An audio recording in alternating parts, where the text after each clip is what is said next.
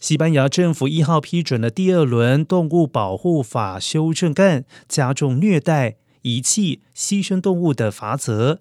施虐者最高可处二十万欧元罚款，并且将禁止宠物店贩售狗、猫、雪貂，以保护动物权利和福利。新法也将禁止任何可能伤害或者是导致动物死亡的表演活动。不过，新法所保障的动物并不包括斗牛、食用动物以及用于实验、研究、教学目的的动物。